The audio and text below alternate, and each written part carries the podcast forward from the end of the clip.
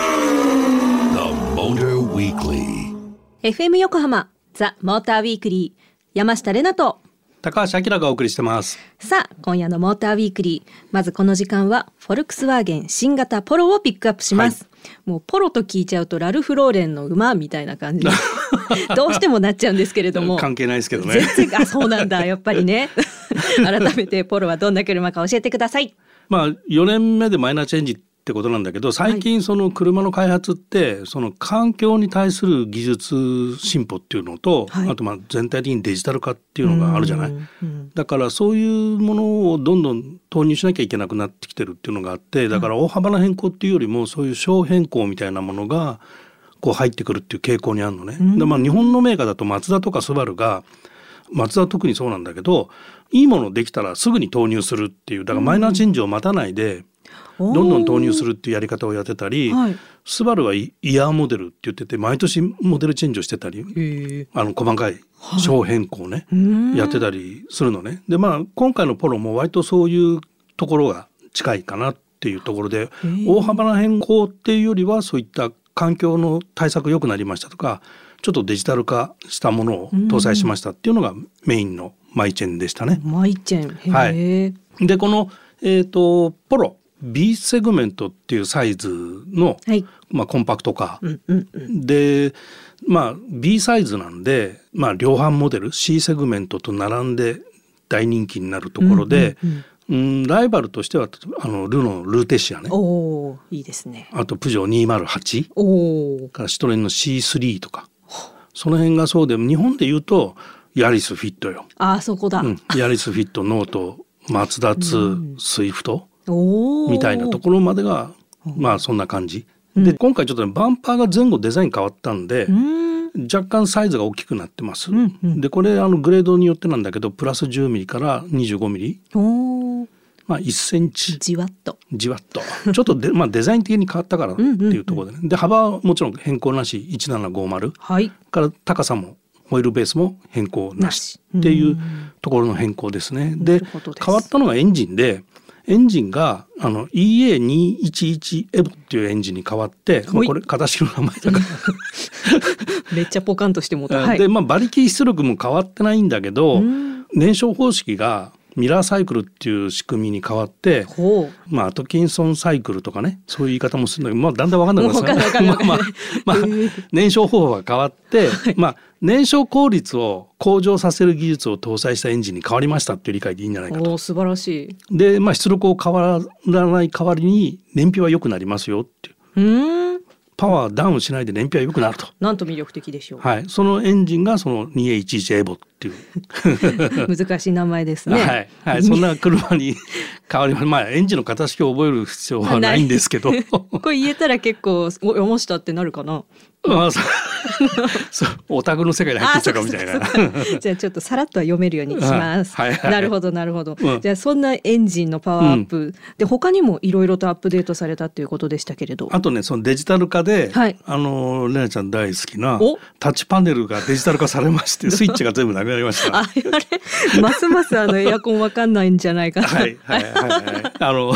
ゴルフエイトでだいぶ苦労したそうそうあのエアコンの風量どうやって落とすんだ未だにわからない、はいはい、あったと思うんだけど、んまああれと似たようなフルタッチパネルのデジタルパネルに変わって、わおでねこれポロに関しては、はい風量調整がね一番トップ画面についてるんだ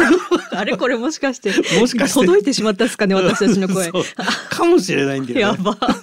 であのなんてスワイプみたいな動きでうんうんあ風量調整できるスイッチが便利トップ画面にありました。ありがとうございますなの絶対違でうからあの使い勝手的には良い良いんじゃないかと。私それが図だったんですわかんないずっとポーって言ってるそうなんだよねってなっちゃってちなみにあの余計な話かもしれないんだけど、はいエンジンがね、うん250ニュートンメーターでうん乾式と湿式のの世界になってて、250ニュートン以上あるエンジンだと大体湿式のクラッチを DCD を使ってる。で、それよりもトルクが小さいと乾式を使ってるっていう傾向があって、あのマニアの人はそこチェッ クしてみてください。ちょっとすいません今考えてしまったけど、うんよくわかんないよわねかんなかったというのがねわかんないけど、はいまあ湿ってるか乾いてるかっていうのだけは理解できるようになってきたの で成長だと思いますはいそれではここで恒例の山下の勝手なイメージ言わせていただきますフォルクスワーゲン新型ポロ常にいい匂いファッションによってスカーフを使い分けほとんど日本にいない人なぜかすごい年下の彼女がいる人が乗っていそうどんなイメージだ The Motor Weekly. FM 横浜ザ・モーターウィークリー山下れなと高橋明です今夜のモーターウィークリー続いてはスーパー耐久シリーズに迫ってみたいと思います、はいスーパー耐久と聞くともう4デジのごとく、うん車も人間もひたすら耐えろみた いなイメージなんですけれど特別に耐えろあ特別にそうです スーパーに耐えろこれそうまんま違うやと思うなすいませんで した、はいはいではそんなスーパー耐久シリーズがもうどのようなレースなのか、キラさん教えてくださいはいはいあの、まあ、1991年お同い年だ、うんあー今年で31年ピーあそうそうそうはいはい に始まったあーシリーズでへー量販市販車をベースにした参加型レースって言われていて、まあ、それは参加型って言ったってってところがあるんだけど、はいまあ、あのレースやってる人たちにしのねそのグラスルーツレベルで参加型っていう意味なんだけど、あのまあ、最長が24時間で、うわまあ、5時間レースとか3時間とか、まあ、そういうのがあって、今年はエネオススーパー耐久シリーズっていうエネオスが冠でやってるシリーズで、全部で7戦わお国内だけおーで、まあ、富士茂木鈴鹿、はいえー菅生岡山オートポリスでおー今年はね鈴鹿が2回あるのかな。うーんうん、まあそんなレースかな。でまあ24時間縛りで言うと、はいまあ、ル・マン24時間知ってるでしょそれ聞いたことありますあとスパ24時間それからデイトナ24時間、うんうんうんまあ、これ24時間三大レースみたいなの言われてて、はい来年がル・マンがね100回目うわ100回もやってたすごいいつスタートしたのさ大正12年かなにスタートしてんの 日本にカーメーカーないじゃんみ たいなすげえまあル・マンの歴史ってそういうわあまあまあだからこれからスーパー耐久もどんどん歴史を重ねてい けば、えねー、70年後には言われるのかなマジかよ平成3年かよみたいに言われんだろう なでこのスーパー耐久はそのル・マンなんかみたいなもうスーパーカー、まあ、LMP1 とかっていうクラスなんだけど、そういうのよりは市販量販車をベースにしてるんで、はいもっとあのいろんな人が乗れますよっていうことなんだけど、んでもタイヤはスリックタイヤなのね。うー んだからまあ普通の人は乗れんわな。無理やな、うんうん、でまあタイヤはピレリとかハンコクとかがワンメイクで提供していてへ、ーまあ、あのちょっと前まではピレリシリーズだったんだけど今ハンコクが大会スポンサーっていうかねチームに供給してるのかな。だかうーんらまあそうなってくると、やっぱり誰でも参加できるっつっても参加資格あるだろうっていう話ででライセンスが必要です。なるほど、はい、でこれが JAF の永久ライセンス持ってないとダメででもちろん FIA の C 級ライセンスとか持ってれば問題ないんだけど、うん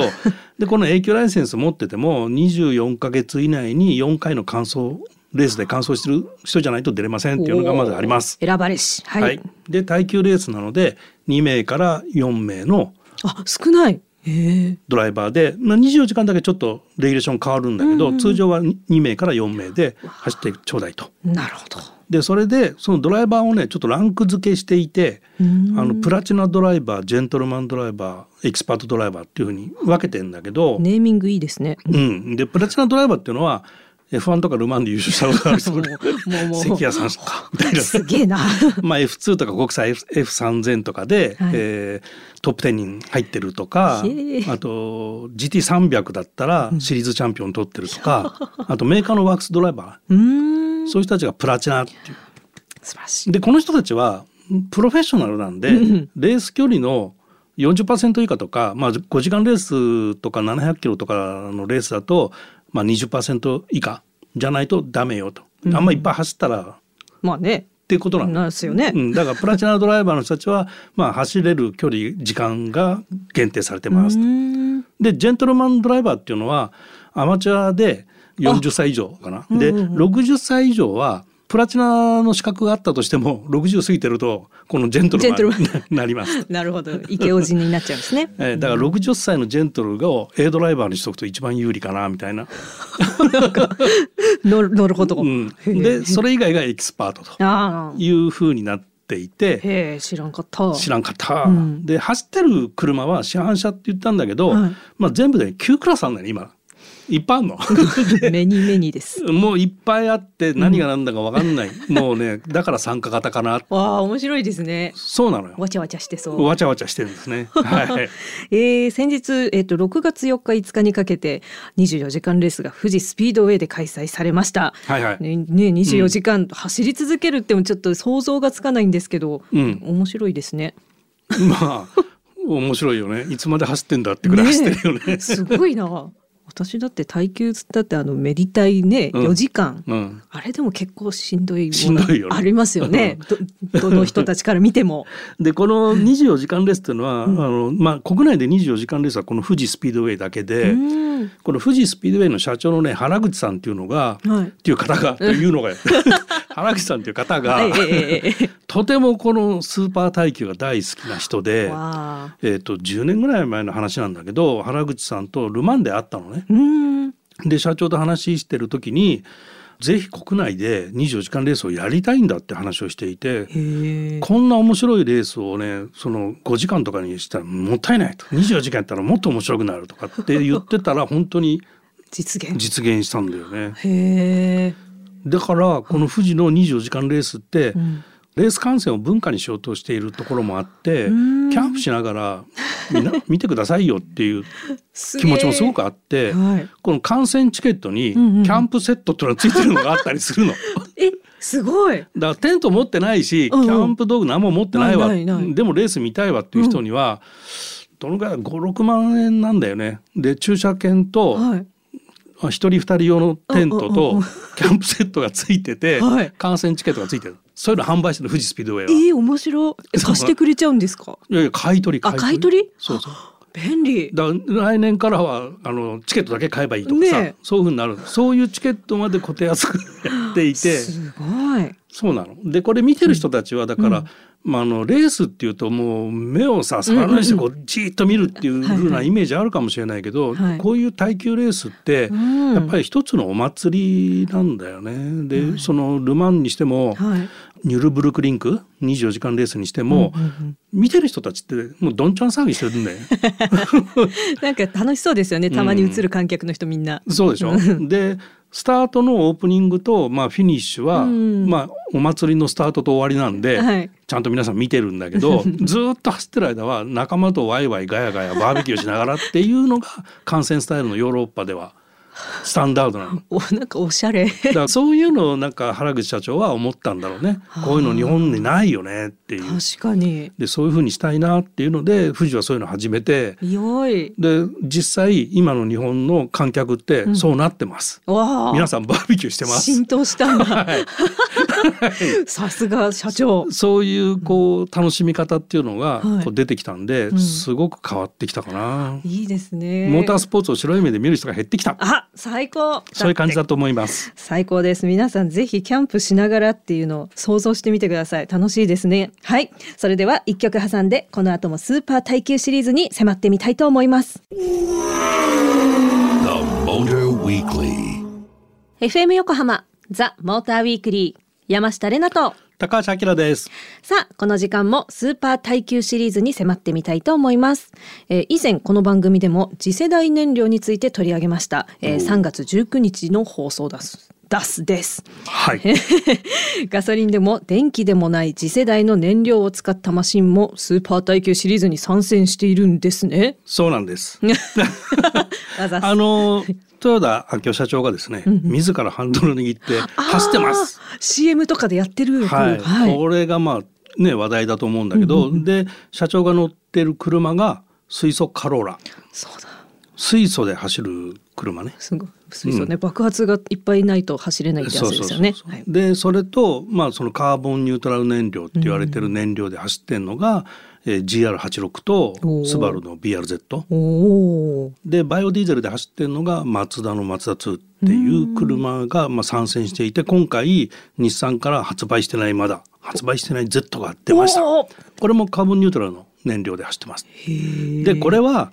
スーパー耐久を主催している側とカーメーカーとの相談でここを開発のフィールドにさせてくださいっていうことでできちゃった。だからまあいわゆるレースのレギュレーションにがんじがらめになってなくて、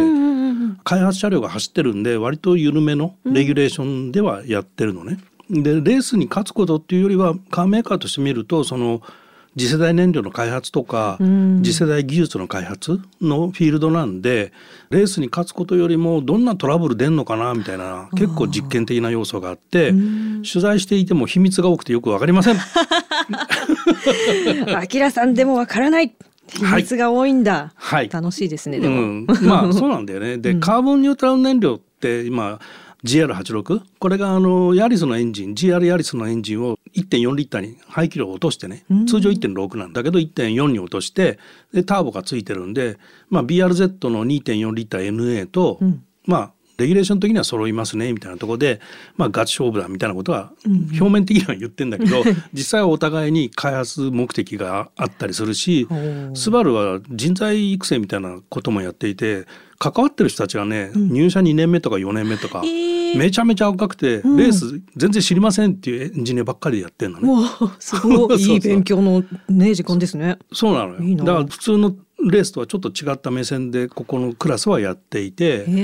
えでカーボンニュートラル燃料って何よってよくわかんないと思うんだけど、まあ、いろんなものからこう作った時に燃料を作った時に排出する CO2 の総量と生成過程からまあ走って排出した CO2 の総量と、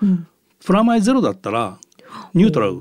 プラマイゼロでだったら CO2 排出したことにならないよね排出したことにはなってんだけど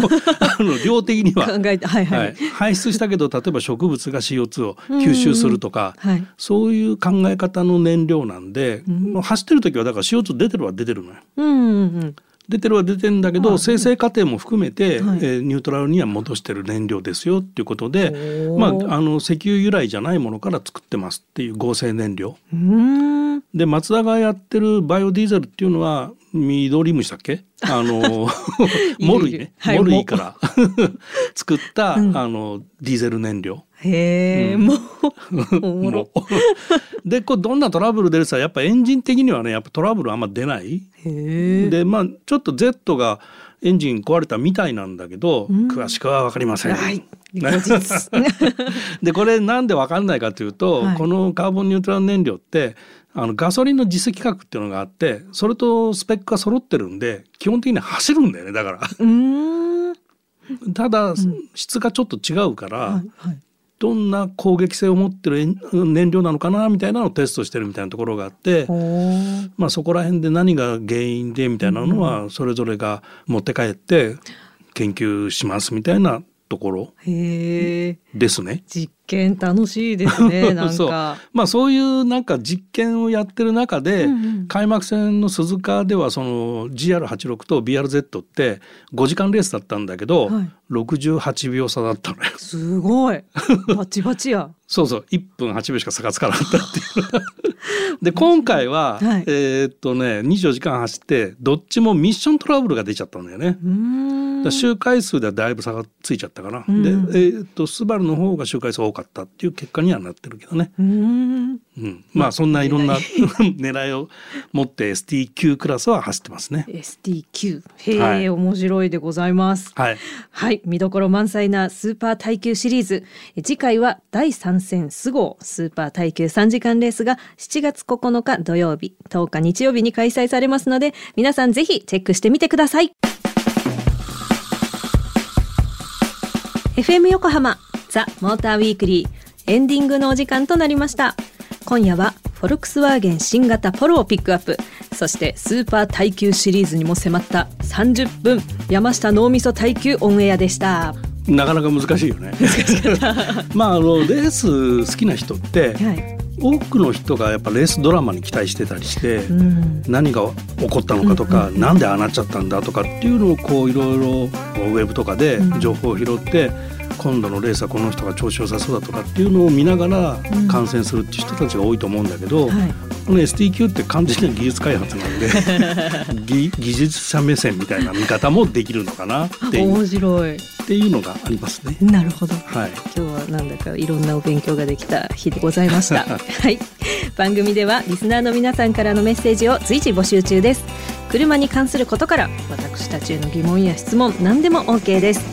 メッセージの宛先は tm@fmyokohama.jp tm@fmyokohama.jp までお願いします今週喋りすぎてうんメッセージ読めなかったねそうそうそうそうそうそう。あの失礼しましたたいえいえあきらさんありがとうございました。はいまたね読みますので皆さんお楽しみに、えー採用させていただいた方にはモーターウィークリーオリジナルステッカーをプレゼントします。ツイッターではハッシュタグモーターウィークリー847をつけてつぶやいてください。また番組のホームページでは今夜の放送の内容がアップされています。車情報満載「ザ・モーターウィークリーウェブオートプルーブ」ではフォルクスワーゲン新型ポロやスーパー耐久シリーズについての記事も掲載されていますのでぜひチェックしてみてくださいということでここまでのお相手は山下玲奈とモータージャーナリストの高橋明でしたまた来週